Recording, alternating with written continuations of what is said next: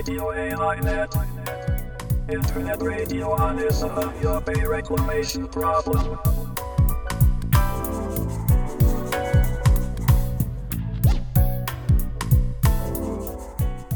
有明海漁民市民ネットワークがお届けするラジオ AI ネット。本日は2022年6月26日第80回の放送となります。ちなみに本日で1997年4月14日の諫早湾の締め切りから9204日となります。AI ネットの A は有明海、I は諫早湾の頭文字です。このネットラジオでは、有明海で問題となっている諫早湾干拓に関する話題を中心に、海や干潟などの環境保全や公共事業などによる自然破壊の問題を取り上げていきます。番組では各出演者をインターネットや電話でつないでトークします。回線の状態によっては音声が聞き取りにくい場合があるかもしれません。あらかじめご了承ください。では本日の出演者をご紹介します。この番組は有明海漁民市民ネットワーク。私たちは略称として漁民ネットと呼んでおりますけれども、その漁民ネットの東京事務局で活動しているメンバーがレギュラーで出演します。まず司会を担当します私は矢島と申します。どうぞよろしくお願いします。そして漁民ネットの陣内隆之さんです。よろしくお願いします。よろしくお願いします。よろしくお願いします。それから、えー、漁民ネットの吉川貴子さんですが、今日車の中からということでいかがでしょうか？すいません、ちょっとうるさくて。吉川です、よろしくお願いします。よろしくお願いしますまた先週もどうもありがとうございました。よろしくお願いします。はい。えーそれから今日のゲストコーナーに出演していただくのは、諫早市の市民として、この諫早湾の干拓問題ずっと活動されてきた松田恵子さんです。松田さん、こんばんは。どうぞよろしくお願いいたします。こんばんは。よろしくお願いします。お願いいたします。お願いします。はい。ということで、今日はいつものようにまずゲストコーナーとして松田さんのお話をお伺いしていきます。そしてその後にニュースコーナーとして5月から6月にかけての諫早湾干拓に関連した最近のニュースなどをお伝えしていきます。どうぞ最後までお聞きください。それでは早速本日のゲスト松田さんにお話を伺っていきたいと思います。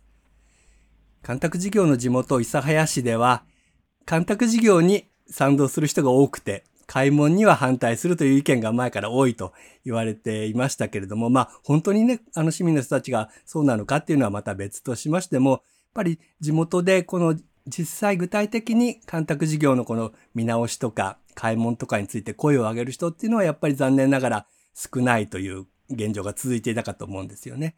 そんな中でもですえね。松田さんはもう締め切りのもう前からですよね。あのずっとこの運動に今日まで関わり続けてきた方ということで、今日は昔の話なども少し伺いながら、松田さんが見てきたこの佐賀山監督の締め切りから25年っていうようなことでお話を伺っていこうと思うんですけれども、まずはちょっと簡単に松田さんの自己紹介をお願いしたいんですけども、はい。はい。松田恵子です。はい。えっと、諫早の本当の地元の市民ではなくて、え1981年の7月に佐世保市から主人の転勤で諫早に入ったんです。えはい。それで、まあ、諫早湾の問題と巡り合ったんですけど、はい。そのきっかけは、まあ、あの、野鳥の会で活動していた田中文子さんっていうはい。私の友達がいて、はい。その人と関わることで、諫早湾の問題にも関わるようになりましたね。はい。なるほど。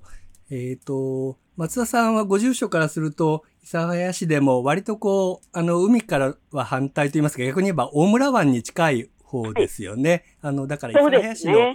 郊外っていう形になりますかね。はい。はい。だから、い諫早の場合はですね、ええあの、諫早は、あの、諫早、本名川のはい。洪水の問題がええありまして、はい。まあ、600人ぐらいの方が亡くなってるんですよね。はい。それが、もうどうも干潟のせいにされちゃって、はい。なかなかあの、諫早の市民の人に、この干拓問題伝えるのはもっと難しかったんです。はい。私自身も、その、洪水の時はもう全然佐世保におりまして、ええもう全然こう、被害も受けてなかったもんですから、はいあの、地元のもんじゃないっていう感う覚んだったみたいですね。はい。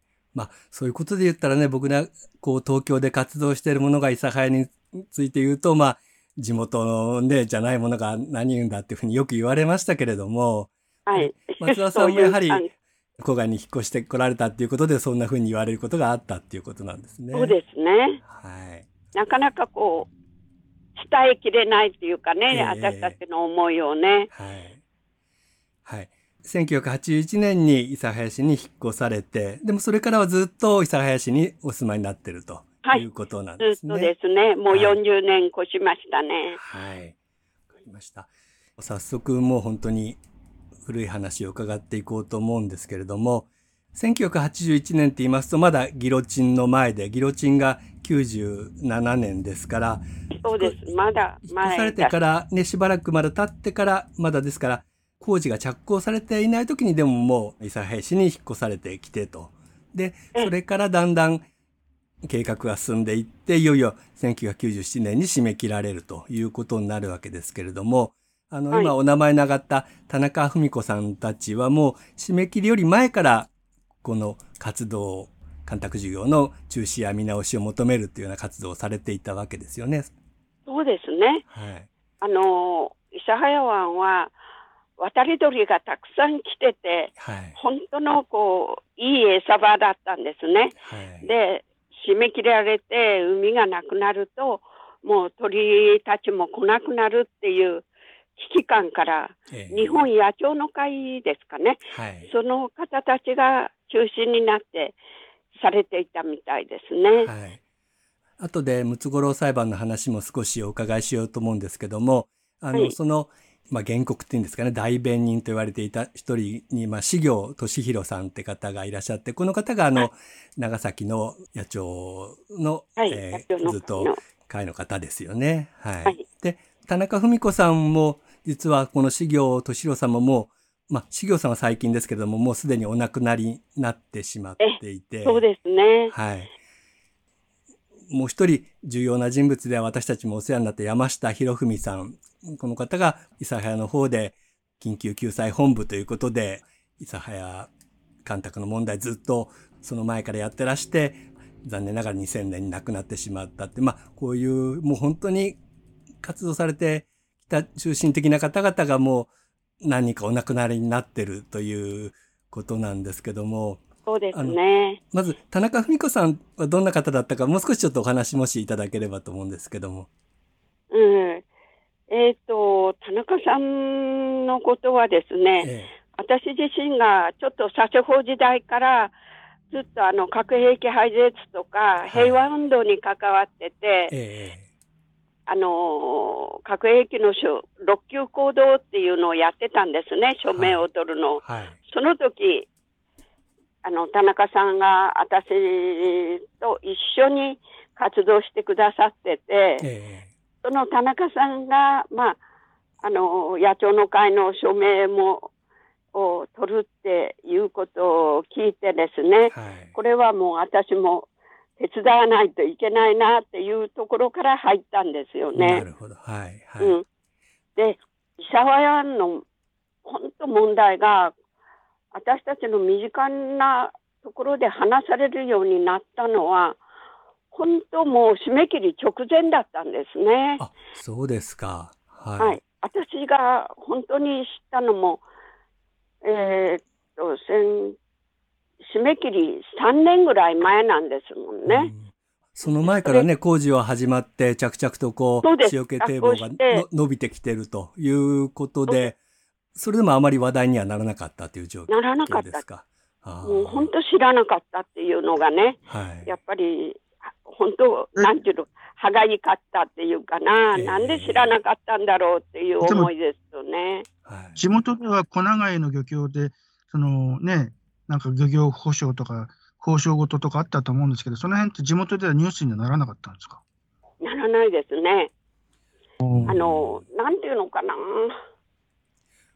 あまりこう、問題視する人も少なかったんでしょうね。そうですね問題になればそれなりに、まあ、えっ、と、有明海のその、佐賀の漁連とか、あの、あるいは湾内の漁協とかも反対はしてましたけれども、まあ、そういう漁業者が問題にしてるだけで、こう、市民の問題としてはその頃、あまり感じられなかったってことなんじゃないかと思うんですね。そうです本当はもう、あの、大干拓時代、構想時代から、あの、野呂国信さんかな。はい。小芥川説家の。はい。作家の方とか、はい。山下さんとか、池田綾子さんって、新婦人の会長さんだったんですけど、はいその方たちが運動はされてたんです、はい。みたいなんですけど、もう私たちのところまでは届いてなかったんですよはいね。それとあと、その漁民の反対運動もやっぱり着工前にいろいろ保障交渉とかがね、妥結したんで、一旦こう、漁民の声っていうのも静かになってたんですよね。その、こう、多分工事の頃。で、あの、そうですね。工事が始まって、平木が小長井で取れなくなったっていう、大浦で取れなくなったっていう、そういうことがあって、あの辺ではやっぱりすごくこう、問題にはなってたかと思うんですけどもね。なかなかそれがこう、社会一般というか市民の方にこう、ね、話が伝わってくるってことがなかったんじゃないですかね。難しかったですね、そこら辺は。はい。でももうそのままこう、締め切りになってしまうわけではなくて、やっぱり山下さんとか、今のその田中文子さんとかが声を上げて、そのムツゴロウ裁判、最初のムツゴロウ裁判っていうのが始まって、ね。はい。で、その田中文子さんは、このムツゴロウ裁判の最初のムツゴロウ裁判っていうのは、この生き物たち、自然のはい。ムツゴロウとか、塩招きとかを原告にして裁判をするってことで、まあ、話題もそれなりにこう、なったとは思うんですけども、で、田中文子さんはその中でも浜市議の、まあ、代理人をそうですね。やってらっしゃったっていうことですね。だから鳥の帽子をかぶってえね、え、えにあ道を歩いていかれるんですよ。はあの、すリュックサック背負って。うーん。だから、もう本当、自分が看板になるって言ってましたよね。あ、そうですか。うん。はいじゃあまあそういう田中文子さんを松田さんは応援しながらこの運動に関わそうですね。ムツゴロウ裁判に関わっていったっていうことですね。はい。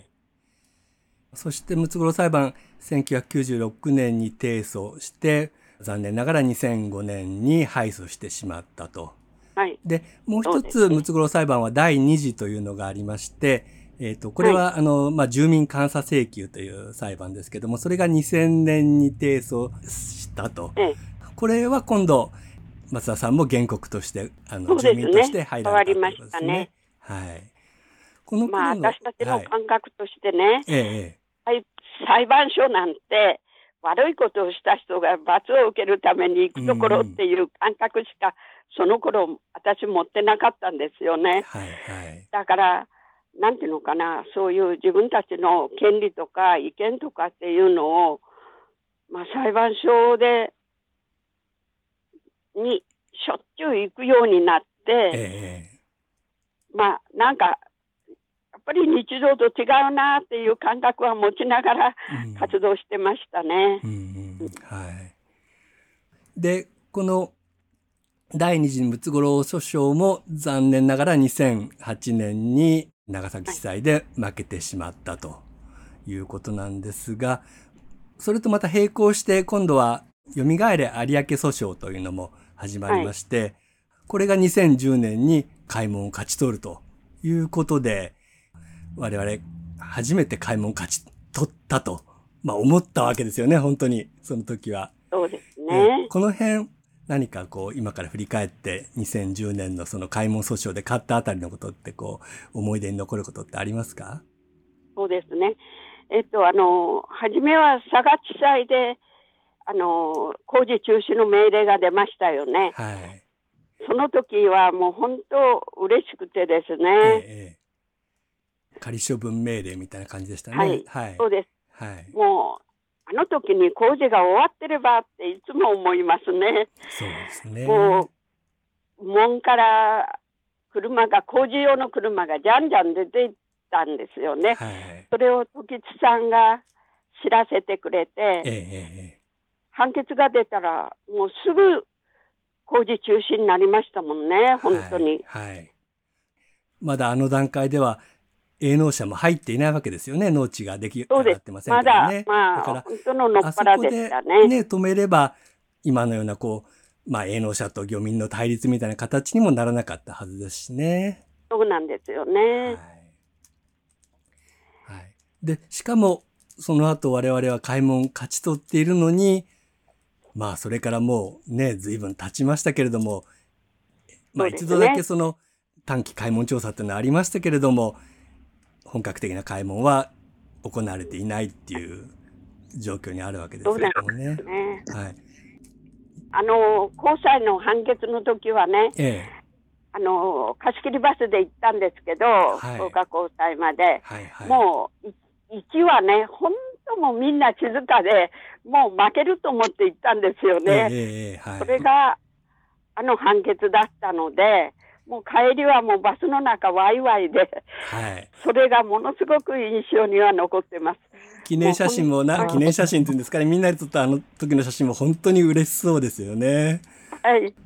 嬉しかったですよね、あの時はね。本当嬉しかったんですよね、あの時は。うんまあ、その後は、ずっとあの、農水省の交渉がね、はい。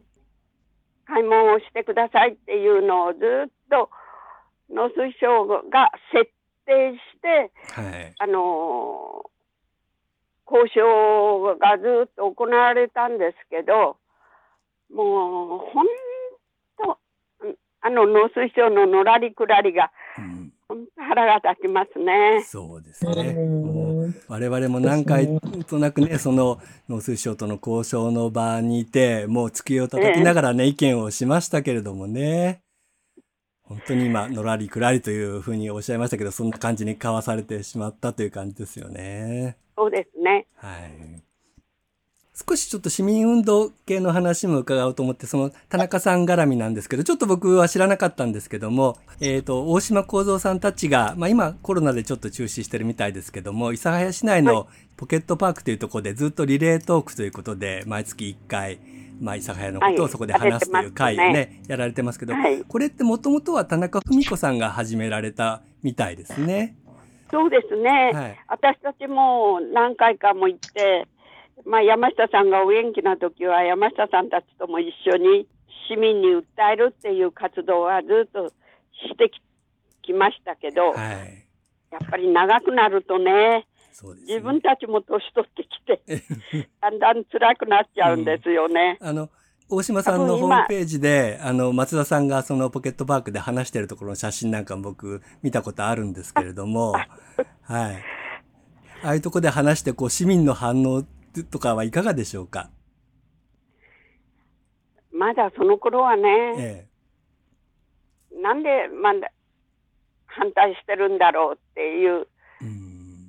それともう一つは、あのまだお金が欲しいのかって言われたんですよ。ああ、その話はよく出ますね。あの、はい。特に漁民の漁民の人にね、対してそういうふうに言うみたいですね。うんはい。特に、あのなんか制裁金があったでしょ？高裁の判決をはい。ちゃんとはい履行しないので、はい。間接強制で制裁金を課しましたはいね。はい。はい。あれの反応はものすごく悪かったんです。ああ、そうですか。市民の人たちにとっては、なんでいまだお金が欲しい、ね、こうんう漁民の人たちにやらんばいかんのかっていうのが、やっぱりすごい、たんです。すごい、デマ、デマが横行してますね。うん、あれはね、そのお金が欲しいからやったわけじゃなくて、そうなんですよむしろね。買い物しないね、国に対してのまさにこう制裁、罰金みたいなもんですからね。別にあんなものは欲しくなくて買い物して欲しかったっていうことですよね。そうなんです。でも、市民の人には伝わらない。ええなかなか難しいですね。うん本当。それで、今度の高裁の差し戻しのあれでね、ええそのお金が漁業保証って言われてるんですよね。もうあれが一番腹立つ。うん腹が立ちますね。有明海が再生すれば別にね、あの、それで十分漁業者は稼げるわけですからね。そのために買い物してくれと言ってる、それをしないから、それに対してああいうことを課したわけでね。はい。ただやっぱり、その地元ではね、本当にそういうことっていうのがこう、伝えるのが難しいっていうのも今、松田さんのお話を聞いてよく分かったんですけどもね。自然の大切さとか、うんうんあの干潟の価値とか、はい。そういうものがね、本当伝えきらなかったんですよね。このはい25年間でもね。はい集会の時にも、あの、荒尾の方が来られてね、はい。ラムサル条約で、次から次にあちこちで指定されましたよね。はい。有明海ですあの、干潟がね。はい。もう、なんで諫早湾がね、もっと早くそういう、あれにならなかったのかなって。そうですよねもうラムサール登録するなら、まずは諫早湾から、諫早干潟からっていうことですよね。ねえはい。で、締め切り前の諫早干潟っていうのは、やっぱり諫早市民には遠い存在だったんですかね？あの、場所的にものすごく市街離れてますよね、ちょっとねの中か。ら離れてるんですよね。うんうんうん私が車を運転しないので、えっと、バスで近くまで行って、バス停から歩いて40分かかってたんですよ。干潟の、あの、はい堤防まで行くのに。そのくらい場所的には離れていて、あそこの近くで、あの、水田があるんです、周りにですね。そこで仕事をする区役所さんたちはもう干潟はもう邪魔者だったんですよね。うん排水不良で。周りの田んぼももう古い昔に干拓して作られたものではありますけれどもね。そうなんですよね。はい。だけど、その排水不良とか、えで堤防がもう壊れそうだとかっていうのが、もう、諫早湾のあの干拓をすることで解決するっていう行政からの、こう、なんていうのかな、宣伝ですかね。はい。はい。ええわざとほっと、ほっと荒かされましたからね。まあ本当にね、周りの堤防ボロボロになってましたからね。そうなんですよね。はい。えっ、と、一つ今日、あの、松田さんに少しお話しいただこうと思ってたことは、この前6月11日、12日に、まああ、ギロチンから25年ということで、4月14日の干潟を守る日を記念するイベントが今年は6月に行われたということで、えっ、と、それに松田さんも、まあ、参加されてたということで、今、荒尾干潟の話もちょっと出ましたけれども、その時の様子、今年は100人集まったということで、もういつもより人が集まったというような状況っていうふうに聞いてるんですけども、どんな様子だったかちょっとお話しいただけますでしょうか？ああのー私たちもどのくらい人が集まってくれるか心配、ものすごく心配だったんですけど、ええまあ、えっと、コロナの関係で2年間お休みしましたもんね、はい、このイベント。トが。えで、その3月10 25日のあの判決があってえ、はい。多分差し戻し班のあのはは配送はものすごくこう影響したんだろうな、うん影響するんだろうなと思いながら開催したんですけど、はい。なんか、あの、はっきり言いまして、えっ、と、福岡とか、あ荒尾も方も来られてて、うんうんなんか、諫早市民っていうよりも、県外とか、うんうんそういうところからたくさん来ていただいたって、なんか、交際の札戻し班でものすごく心配されてて、うん、来らそれたまあ。周りからね、支援していただいて嬉しい話でもあるし、その諫早市民が増えないっていうのは残念な話でもあるっていう、その両方ですかね。そうですね。はい。でも、まあ、あのーなんとか乗り切ってや,、えやれたなって。実は今日本当は反省会だったんですけど、そうですか。はい。それがね、私の頭の中から抜けちゃってて、あ、じゃあそれ、ごめんなさい。今日休んでいただいて、出ていただいたんですが、申し訳ない。いえいえ。で、まあ、あのー開催の費用のこともちょっと心配だったんですけど、ええまあ、来年の分もあるよっていうことだったんですよね。はいはいなんとか、プラスマイナスで。だから、まあ、本当、ここ、これをつなげていけるなって、また思ってますけどね。はい。ただ、干潟の、あの、見学会にも一はい、緒翌日させて、12日にね、現地視察ということで。ご一緒させはいてもらったんですけどね、はい。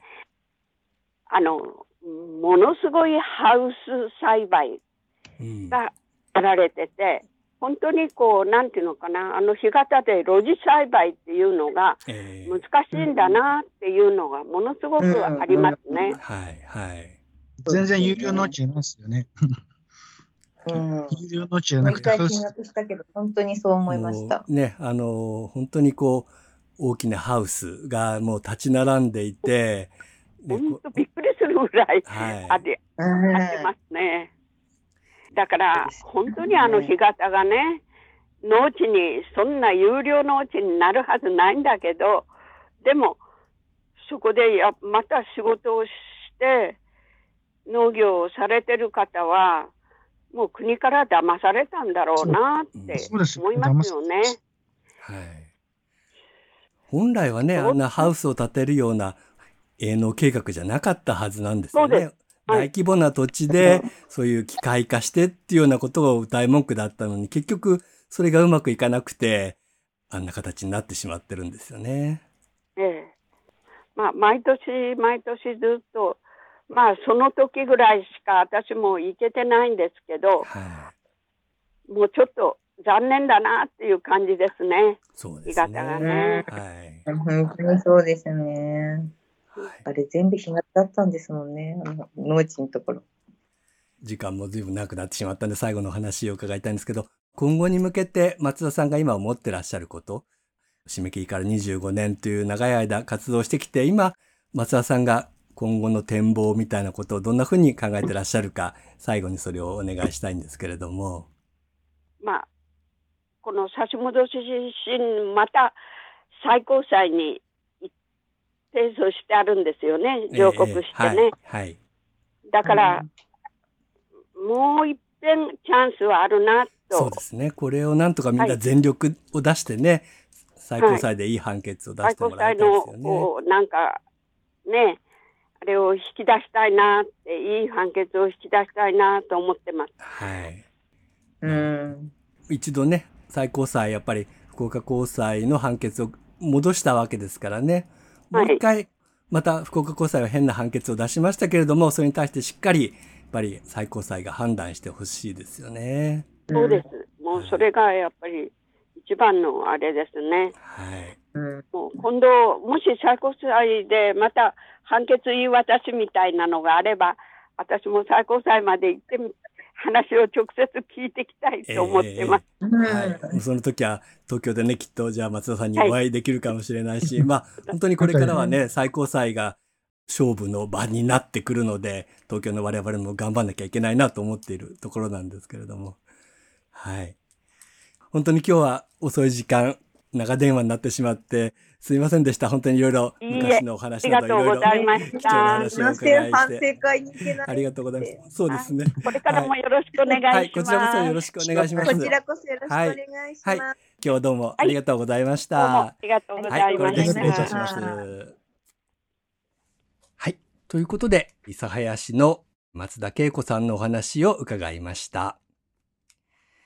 それではここからは、諫早湾干拓に関連した毎月の新聞報道などをご紹介するニュースコーナーです。5月下旬からのニュースをざっとご紹介していこうと思います。まずは二枚以外の揚げ巻きと海竹に関する、やはりこれ残念な話題からですね。佐賀県と佐賀県の有明漁協などで作る佐賀有明海区漁業調整委員会というところがあるんですけども、この委員会が5月23日に会議を開いて、今期の揚げ巻きと海竹については、生息数が激減した状態が続いているということから、昨年に続いて今年も休漁ということを決定しました。海竹についても、これは16年連続でもう漁が休みになっているわけなんですが、海竹については少し回復の傾向が見られるということと、それからこの海竹の漁法ですね、漁の仕方、これを後継者に伝えていくということも大事なので、それをするために、えー、まあ、漁の期間を一部、期間を限定して、調査操業という形で行うということにしたそうです。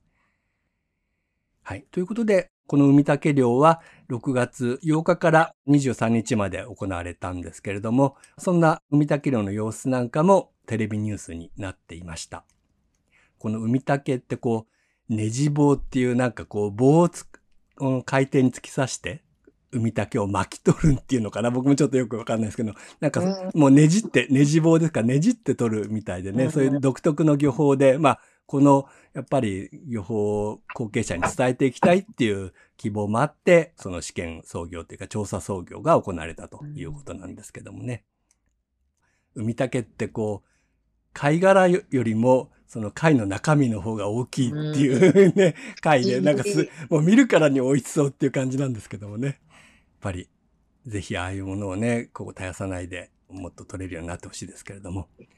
はい。それから、5月23、同じ23日の話題なんですが、えまあ、佐賀西南部の養殖海苔の不作問題、このところずっとここでもお伝えしておりますが、この問題に関して佐賀県の有明海漁協が佐賀県知事に調査や支援策を求める要望書を提出しています。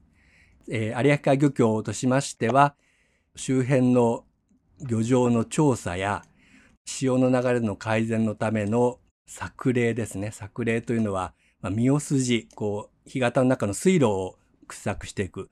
そういったようなことを求めている。それから海底幸運のための予算確保。そしてこれは毎回出てきて、僕らはちょっとやや首をかしげるんですけども、諫早湾干拓調整地からのさらなるこまめな排水などを求めているということです。こまめに排水をしてもなかなか状況は変わらないんじゃないかなと我々はまあ思っているところではあるんですけれども。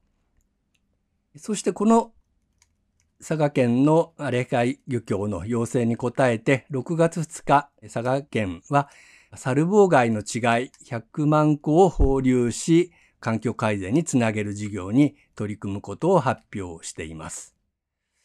このサルボウガイの違いをまくということは、その貝自身が海苔の養殖にとって被害になるその赤潮プランクトンを貝が食べてくれると。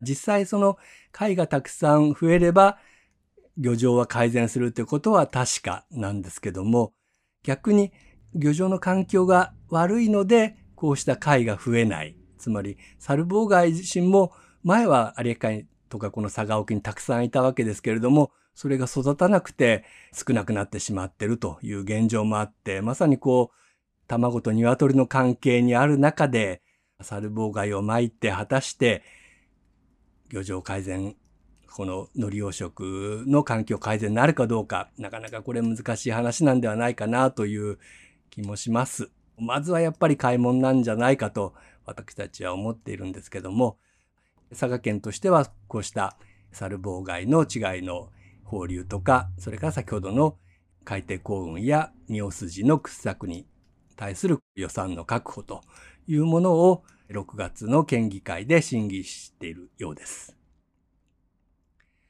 それから、これも6月2日の話題なんですけども、開門をめぐる請求異議訴訟で、先ほど松田さんとも少しお話ししましたけれども、福岡高裁では私たち負けてしまったわけなんですけれども、漁業者側の弁護団は、確定判決に基づく開門の執行を強制しないように求めるという、この国の主張を認めた福岡高裁の差し戻し審の判決、これに対する上告を最高裁に対して行っています。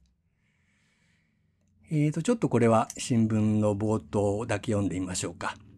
6月3日付の佐賀新聞ですね。諫早湾干拓事業訴訟、原告上告理由書を提出。権力分立に分流っていうんですかね、に反する。国営諫早湾干拓事業の訴訟をめぐり、塩気堤防の開門を求める漁業者の弁護団は、6月2日、確定判決に基づく開門の執行を強制しないように求める国の主張を認めた二審福岡高裁判決に対する上告理由書を提出した。高裁判決に対し、一旦確定した司法判断を事後に覆す余地を認めるもので、権力の分流、分立に反するなどと指摘しているということです。ということで、この訴訟、いよいよまた最高裁にもう一度挙げられて、これから最高裁で審理されるということになります。どうでしょう？陣内さん、この辺何かありますか？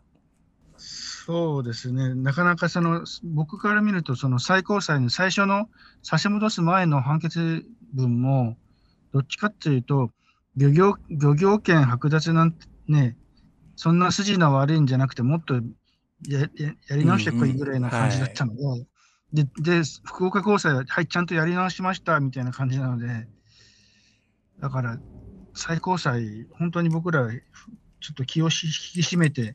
やらないと、はいな。かなかきついんじゃないかなって気がしますけどね。確かにその差し戻した時の判決文っていうんですかね、それを読むと本当に、うーんと 首をかしげるような形での差し戻しでしたからね。はい。ということで本当に最高裁でのこう戦い、我々頑張っていかなきゃいけないと思います。そして日付順に行きますと、6月11日が先ほど松田さんともお話しした諫早での干潟を守るし集会が行われて、12日には、えー現地の見学会も行われました。そのことも記事にはなっています。そしてもう一つ、実はシンポジウムが諫早でありました。これは静岡大学の佐藤真一先生たちが有明海の調査をずっと続けていまして、その調査のニュースもこの後ご紹介するんですけども、この調査を始められた東幹夫先生ですね。長崎大学の名誉教授の東幹夫先生が昨年お亡くなりになりまして、その追悼シンポジウムというものが6月17日に諫早市で開かれています。吉川さんはこのシンポジウムに参加されてきましたけども、シンポジウムの雰囲気とか様子を伝えていただけますか？あの、まあ、そうですね、23、4名、5名ぐらいだったのかな、参加されたのは。で、教え子さんが何人かいて、でも本当は125名ぐらい、あの、教え子さんがいて、で、そのうちの参加できる方が参加されて、で、本当になんか、おんな、なんていうのかな、あの、コーヒーが好きで、本が好きで、で、そのコーヒーもなんかすごい凝ったコーヒーが好きでって言って、で、最初はそれを飲まされたけど、今結局、東先生に教えていただいたまんま、私たちも、私もコーヒーを飲んでいますって、みんながそんな風におっしゃるような感じで、で、で、本当にそういうことから、でも今でもその、あの、てあの提出調査に参加されている教え子さんもいるし、山の神とか、そういう他のお魚を研究している方もいらっしゃったりとかして、あの、東先生、東先生ズチルドレンっていうのが、あの、今も本当に、あの、日本全国に散らばって、そういうふうにやってるんだなって思ったし、あとなんかあの、私たちのこの AI ラジオで、東先生が話されたのを、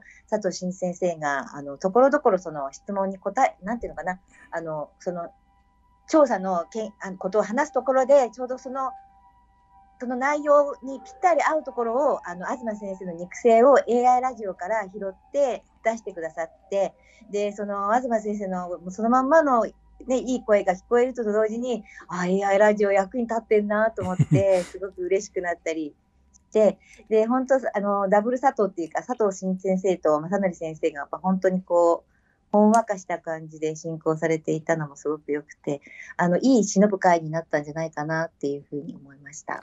はい。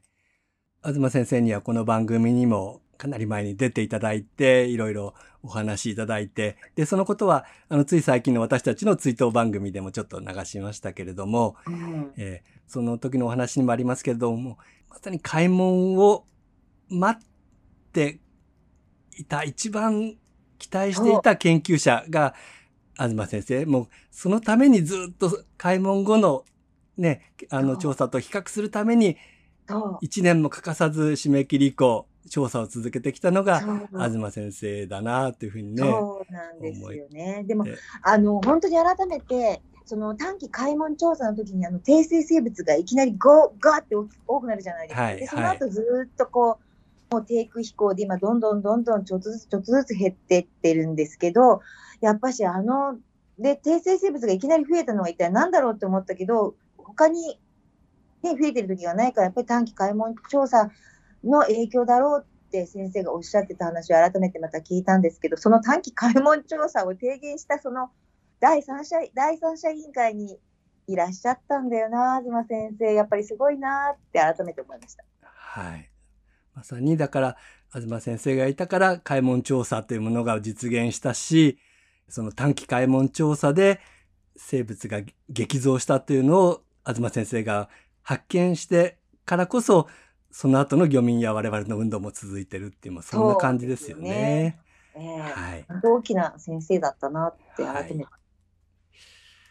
はい。で、その東先生が始められた調査、それを静岡大学の佐藤真一先生たちが引き継いで続けているわけですけれども、それの今年の調査のニュースがありました。6月18日に、えーから20日まで3日間、東先生が始めた調査である有明海の定例調査、ベント調査というものが今年も行われました。えーと、これは毎日新聞の6月22日付の記事をちょっと読んでいます。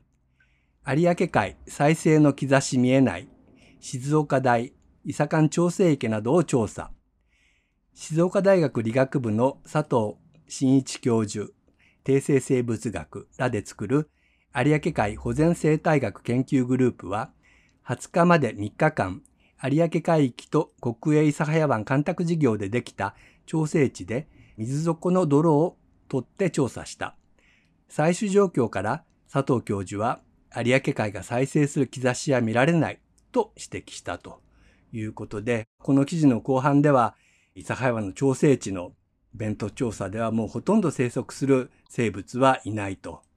で、かえって発生が問題となっていたユスリカさえもいないと。まあ、ユスリカっていうのはどちらかといえば、湖の水質が悪くなった時に発生するので、この水質が悪くなった指標としては、こう、出てくるような生物ですけども、そのユスリカさえもいないような、本当に生物がいない湖、淡水湖になってしまったということのようですね。まあ一方で、長崎県や諫早市は、この諫早湾の調整池、これがまあ新しい生態系ができたのだから、これを壊してはいけないんだ。だから開門できないんだ。というようなことを、まあ言っているわけなんですけども、こんな何もいない湖、生態系というものを維持する意味があるんでしょうかね。むしろそこから出てくる青子の毒とかの方が問題だと思うんですけれども、えーまあそういうことを佐藤さんたちの調査が、まあ、実証されているということかと思います。はい。ということで、今日のニュースはここまでとさせていただきます。では、番組に関するご案内をして終わりたいと思います。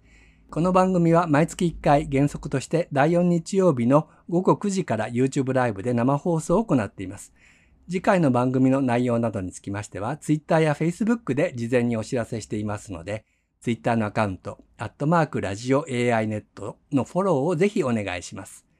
Facebook は有明海漁民市民ネットワークで検索してください。